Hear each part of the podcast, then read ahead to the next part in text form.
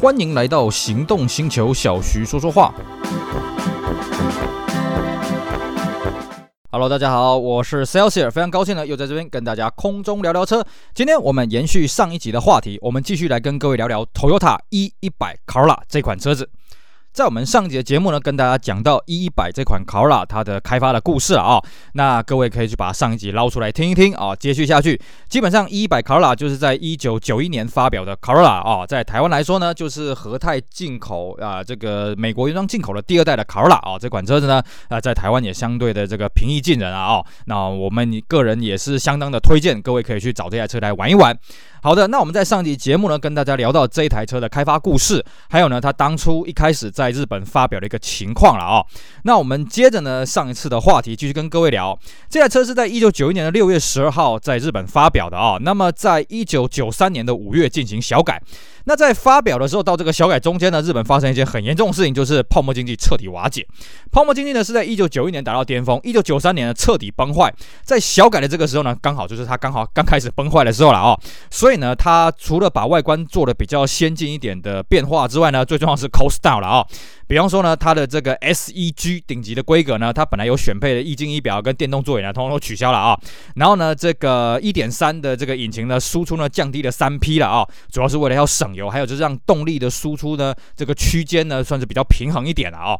那这一代考拉呢，是在一九九五年的五月呢。停产的轿车的车型了哦，但是我们之前有跟各位讲过，它的旅行车呢，啊一路这样小改、小改、小改、小改过去，小改到二零零二年的七月一号才停产。那么这一代的考拉在日本，它整个生产周期呢，总共卖出了六十七点七万台了啊，也就是说四年的时间卖六十七万台啊，这个真的是很厉害的一个数字。在它卖的过程当中，它是雄踞的这个销售冠军，每年的销售冠军了啊，偶尔的每个月偶尔会被人家抢走一下，但是很快就拿回来了哦，这个真的是厉害。那么在日本销售过程当中呢，有一台车一定要跟各位好好的提一提啊！哦，就在这一代呢，它曾经推出过一台很特别的特试车，在一九九四年小改了之后呢，它推出一款叫做 TRD 两千的测试车，限量九十九台啊，那么只卖出了十台，有一说是只卖出了十二台了啊。那这台车是一个呃，我们现在在看的啊，甚至算是一个梦幻的逸品啊。不过呢。你去研究过这个车，就会发现哦，嗯，这个车梦幻归梦幻啊，但是买起来付出的代价还真的是不少啊。这台车怎么来的呢？它是由 TRD 啊，就是 total 的赛车部门啊，在做企划的哈，以 GT Cora GT 的这个车型下去改的了哈，而且它很厉害哦，它是用当年啊，哦，就是跑这个。TRD 下去跑 JTCC 的这个赛车，同一颗引擎下去这个调教的啊、所以这颗引擎呢，呃，原本在这个考拉 GT 上面的输出又往上提升到一百八十匹了啊、而且因为呢这颗引擎有做大幅的强化，所以它的这个引擎室的空间不大够，它不能配 ABS，然后呢也不能选配这个寒冷地式样的这个大电瓶了。基本上在日本呢，它有所谓的寒冷地式样，就是电瓶会加大啦哦，对应这些极寒的这些天气。不好意思，这台 TRD 两千不能选这东西啊，这个引擎室已经满了、哦。然后再来呢，它的引擎室有一根拉杆，乍看之下会以为是 TRD 为了 E100 Corolla 开发的，但其实那个角度是不大一样的，因为这颗引擎的角度不大一样了啊、哦。那么在这个试售之前呢，其实有做了三台的试制车了啊、哦。我在猜，应该就这三台试制车，所以会让人家觉得说，它到底是卖了十台还是卖了十二台？基本上啊，试售车的车身号码是从四号开始的了哦。那还有一个可以值得跟大家一提的是说哦，它的这个变速箱啊，原本它是从 ST 二零二这一代 Celica，就是那个头灯已经变成四圆头灯那个 Celica 过来的了哦。可是呢，因为这一台车子它的车身不够宽哦，上不去，毕竟它的引擎有做过一些调整啊，所以最后呢，它是拿这个上一代的 Celica，也就是最后一代氙灯的 Celica 的这个变速箱拿来修改，拿来用了哦。那我们刚刚一直讲到现在呢，大家都会觉得说很奇怪，哎，这台车这么的特别哦，你看这个引擎特殊强化版，为什么它限量九九台，最后只卖出了十台呢？因为很简单，它卖的条件非常的特别哦。首先一个哦，这个车子只有在东京卡罗拉店这个经销体系呢贩卖。那基于日本的法规的规定哦，它只能在这个东京都还有紧邻东京都的三个县哦去贩卖而已。也就是说，它只有在一都三县贩卖而已。而且各各位要了解哦。在日本买车是跟着你的户籍跑的哦，像台湾呢，基本上台湾小小的，所以哎，你在台北住啊，你到台南去买车，这个都没有问题。在日本是不行的哦，也就是说，你户籍必须在这个一都三县才能买。然后呢，它的规定，它的规矩很多哦，这个车必须要年满二十五岁，然后一次付清款项，没有保固。啊，清楚没有保固。那你说一次付清款项没有保固，这个也还好，反正这毕竟这赛车嘛。这个车子多贵呢？来，当初它定价是三百三十五万日币，它比当时的 Celica GT4 顶级的 Celica 性能版还要贵。那当时的卡罗拉 GT 卖多少钱呢？才卖一百七十二点六万而已，等于说这个车子是最贵，当时市售最贵的卡罗拉的两倍价啊、哦！所以呢，这个车子当然就没有什么人要买啊，最后只卖出了十台，真是个梦幻一品啊、哦！那还有另外一个八卦是说了哦，本来这台车它本来要取名这个 TRD 两千，呃，TRD 卡罗拉两千，结果呢被头塔勒令说不行，你这台车子呢已经把卡罗拉这个精神全部给改掉了，不行，勒令你不准去做这个卡罗拉这个车名出来啊、所以呢，由此一说了。它车尾的有一个贴纸写 TRD 两千，但是你仔细看，然后 TRD 两千的贴纸呢被割成两半，那我们就在猜啊、哦，应该是它本来贴纸已经做好了，TRD 卡拉两千，把卡拉这个字样把它给拿掉了啊、哦。那基本上啊，这个车子非常的特别。那时至今日呢，我们在网上面看啊、哦，大概有浮出水面大概就三台而已啊，其他几台到底在哪里呢？我们也不是很清楚。毕竟这个车子当年要花三百三十万日币，这都可以买到皇冠没有问题了啊、哦，而且还没有保固，愿意买这个车的人真的是非非常的有爱了啊、哦。好，这个是我们跟大家讲到这个日本市场推出一款梦幻版的 TRD 两千这一款限定车了啊、哦。那这台车呢，是一九九二年八月在北美上市啊、那北美呢，它主要是分基本款 D 叉 L 一跟叉一了哦。那基本款跟 D 叉呢有不同的保险杆、水箱罩、大灯还有后盖饰条啊。那这是这个外观上一个比较明显的区别。那么它基本款呢配的是一点六四 A F 一那还有这个比较高级的呢是一点八七 A FE，主要是配在这个 D 叉 LE 跟 Wagon 啊哦。那么一开始哈，这颗这个 7A 也蛮好玩的哦。一九九三跟一九九四年式的 7A 呢，输出是一百一十五匹了啊。后面呢，因为环保法规的关系呢，它只要降低输出了，变成一百零五匹。所有的车型呢都是前碟后鼓。那么 L 一以上呢有所谓的跑车化的座椅了哦，而且 L 一的美规只有自排。如果你看到 L 一有手排呢，那是加拿大规格了哦。然后这一代呢，在北美也停止引进了跑车版本跟四 WD 的四轮驱动版本。而且呢，跑车呢就是我们之前讲的考拉 Coupe、考拉 GTS S R Coupe。这个车型由谁来取代呢？由 p a s e l。什么是 p a s e l 呢？就是 p a s e l 的双门跑车版本了啊，基本上就是一台羊皮狼的外观很帅了，但是不太会跑了啊。那么这一代呢，因为在北美大受欢迎了，所以在一九九三年的时候呢，还曾经发生过说卖的实在是太好了。那么在北美的这个美新联合制造厂制造不及啊，怎么办呢？从有一部有一部分的九三年式的美国卡罗拉是从日本生产出口过去的了啊。那至于这代的五门呢，也都是从日本这个原装进口过去到美国的。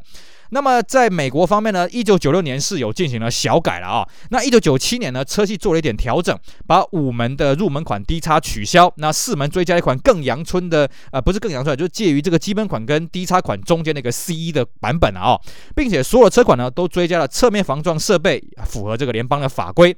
同时呢，在一九九七年底呢，考拉总销量。正式超过了金龟车，就是这个 Volkswagen 的 Beetle 甲壳虫，成为这个全世界啊单一车种销售冠军的这个宝座了啊。那么值得一提的是啊，这一代车子呢，在一九九二年底开始呢，在纽西兰开始组装了啊。那纽西兰生产的主要是欧规的这个车系了啊，所以有一点三、一点五啊、一点六这两款车子，有轿车、五门掀背、五门斜背跟五门旅行车了啊。那后来呢，因为这个消费者觉得这个一点六引擎不够用，所以有追加了一点八。那么至于在纽西兰一海之隔的澳洲呢，很好玩。我们之前在跟各位介绍 E90 考拉的时候有讲过啊，E90 考拉有在澳洲生产到一九九四年，所以呢，这一代一一百的考拉在澳洲是一九九四年五月呢才开始生产。但是很好玩的是啊，它的生产工厂跟之前生产上一代的考拉工厂又不大一样了啊。那同样它有所谓的掀背版跟轿车版，一点六跟一点八啊。那么曾经在过程当中曾经有这个日本原装的这个 Sprinter 的掀背的版本，但是卖的不是很好了哦，所以后来就取消掉了。那澳澳洲呢，这个考拉生产是在一九九九年停产了，因为这个市场的反应也不是非常好，所以在下一代的考拉就改成日本原装进口啊。这个是我们跟大家补充一下纽澳这边的状况。那至于呢，在台湾这边呢，是一九九二年的十月二号在台湾发表，那发表的 slogan 叫做呃有点长啊，叫做地球性能超感个性 MIDI 高科技革命开启感动的汽车时代。哎，其实我也听不太懂这到底在讲什么了。那同跟上一代一样哦，它广告宣传都在北美拍摄了啊，也都是找年轻人那边抱来抱去、爱来爱去了啊，笑来笑去了啊。那这一代在宣传上，它有标榜一个东西，就是说它的前座椅的这个固定座呢有做调整，让前座椅下方就是后座那个脚，你可以往前伸的脚部空间呢加高了四点五公分，加宽了四公分了啊。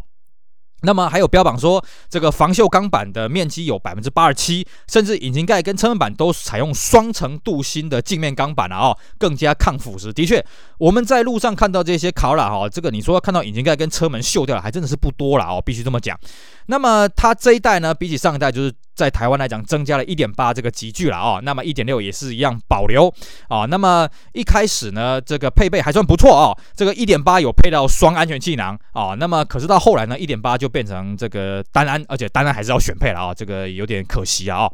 那么 ABS 呢是全车系的选配啊，要加价四万啊，有后来有调整到这个三点五万了啊，而且入门的车款不能选，也是有点可惜。最早刚发表的时候，台湾的级距是一点六 D 叉、一点六 LE 跟一点八叉一一了啊。那一点六 D 差只有五速手牌，那么其他都有所谓的手牌跟自排可以选。但是一点六呢，只有三速自排可以选，没有四速自排啊。那一点六跟一点八外观其实很好分了啊，就一点六的尾车尾的这个反光饰板呢是灰色的啊，一点八是车身同呃是这个尾灯同色的啊，并且呢一点六它是黑色的门把，黑色的后视镜。售价方面呢，一点六的 D 叉入门款呢是五十二万，那这个 L 一呢五五十三万七手排，五十六万是自排，那一点八 X 一呢是五十七万九手排，六十一万五的自排。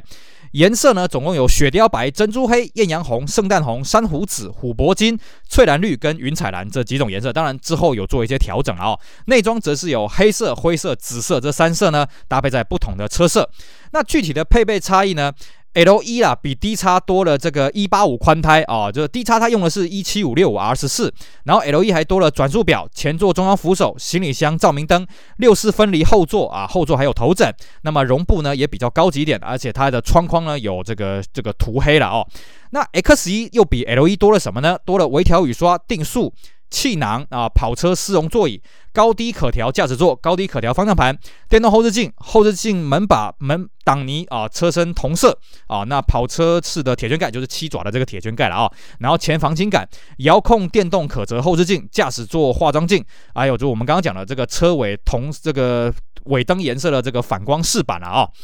好的，那么在上一代一九十卡罗拉呢，在台湾有上演所谓的这个平行输入跟那个总代理的货大对决。这一代当然平行输入商呢，哎，也是跟总代理 PK 啊。可是呢，大家看到，哇塞，代理商报出来的价格这个这么的便宜啊，所以这个水货商呢也只好在这个配备上动点脑筋啊。比方说，一九九三年式的北美已经全面标配双安了啊，那代理商呢只有一点八叉一才配，一点六是选配了啊，而且是单安哦。所以水货呢他就进了一款很有趣的车子，叫一点六 D 叉。没有转速表，但是有安全气囊，但是它的售价呢比代理商报价还要再高一点了哦，所以呢这个竞争力很有限，而且后来总代理呢他又开始搞了一些优惠促销的一些手段啊，推出一些特试车，所以呢据说了哦，我们看这个小道消息说，有间水货商呢他本来想要打引进一千台了哦，然后呢这个结果代理商发表了之后呢，哇塞这个牌价比他的这个成本价还要低一点呐、哇这个实在是受不了啊、所以那个最后呢这一批是忍痛赔钱退运了哦，就没有进来了。所以这一代的卡罗拉基本上我们在台湾很少看到水货了哦。那我们刚刚有提到啊，这一代在台湾的代理商有搞了很多特试车呢。我们这边跟大家简介一下啊。首先是一九九三年的三月，他搞了一台特试车叫做 Alisell Alicel。Alicel 这个特试车多了什么呢？它有单片 CD，有尾翼，还有一个很奇怪的铁圈盖啊，还有车面车侧的侧面饰条。那这一款特试车呢，不好意思，我从来没有在路上看过啊，这个只是行路上有看得到的东西了啊。那么在一般来说了啊，你在路上比较看得到的是所谓的 Club LA 啊，美国华黑啊，美国华会啊，这差点讲错了啊。那 Club LA 它有三个版本啊，一个是 Club LA、Club LA Two、Club LA 三哦，它的配备稍微有点不同哦。Club LA 它有镀金的 logo、紫檀木饰板、车身的彩绘饰条、后窗遮阳帘，还有这个呃这个 C 柱旁边这个三角窗的这个窗贴了哦。那么 Club LA Two 呢，它主要多的是什么？它多的是尾翼啊，这个是比较明显的地方。就是说，你看到有尾翼的卡罗拉，基本上如果它不是特别去加装的话，那应该是 Club LA Two。那 Club LA 三呢，是一九九四年的六月出来的哦，它一样多了这个车身饰条、窗贴、空气清新机，还有这个原厂防盗 TVSS 啊后挡遮阳帘，但它就少了尾翼了哦。那这几款呢是前期的特试车，那在中期的部分呢，就是我们刚刚讲到美规了啊，一九九五年是呢一点八，因为这个法规的关系呢，马力都调降到一百零五匹啊，那台湾也是这个样子了啊。然后呢，这个一点八本来是双安，那就变成单安了啊。那双安是变成选配，而且呢，甚至很好笑啊。之前我们讲到那个美国华汇，它有所谓的紫檀木了啊。那结果这个销量这个不如预期啊，所以它后来呢，在中期的时候也提供这个一般的车子可以选配啊，加价八千两百块钱啊，可以去选配啊。那么在一九九五年三月呢，又推出了这个中期的美国华汇 Club LA 啊，它有所谓的原木饰板啊，不是紫檀木了啊，是原木饰板，镀金 logo，后窗遮阳帘，还有窗贴跟环车的饰条。那在九五年的三月，同时间也推出另外一个叫做 Golden Edition 啊，它多就是所谓的金标了啊，然后这个环车饰条上面有写 Golden Edition，还多了一个六片的 CD 啊，那么限量这个三百三十台啊，那么牌价是六十六万九，而且还多了一个 TVSS。那在一九九五年的十月呢，发表了一九九六年式的小改，就所谓的后期的版本了啊，那改成同色水箱罩、红白尾灯。啊，车身呢多了所谓的翡翠绿、新素蓝跟帝王金了啊。一点八呢多了这个电动天线，而且马力多了一匹。据说了它的发电机改成日本的品牌啊，比较耐用一点了啊。然后呢，这个一九九七年式呢则是增加了水晶紫跟青涛绿啊这两款颜色。那这个车子在台湾呢，算是卖的非常的好。基本上在 Sentra C 这个车子上市之前呢，这个车子在台湾打遍天下无敌手。当然，就算上市了之后呢，它在进口车销售还是冠军了啊！光是这个1.8的销量啊，在1992年呢就卖了两万一千九百三十七台，1993年呢卖了两万七千六百八十五台，1994年呢卖了两万六千五百二十一台了啊！这个车子算是销量非常的好了啊！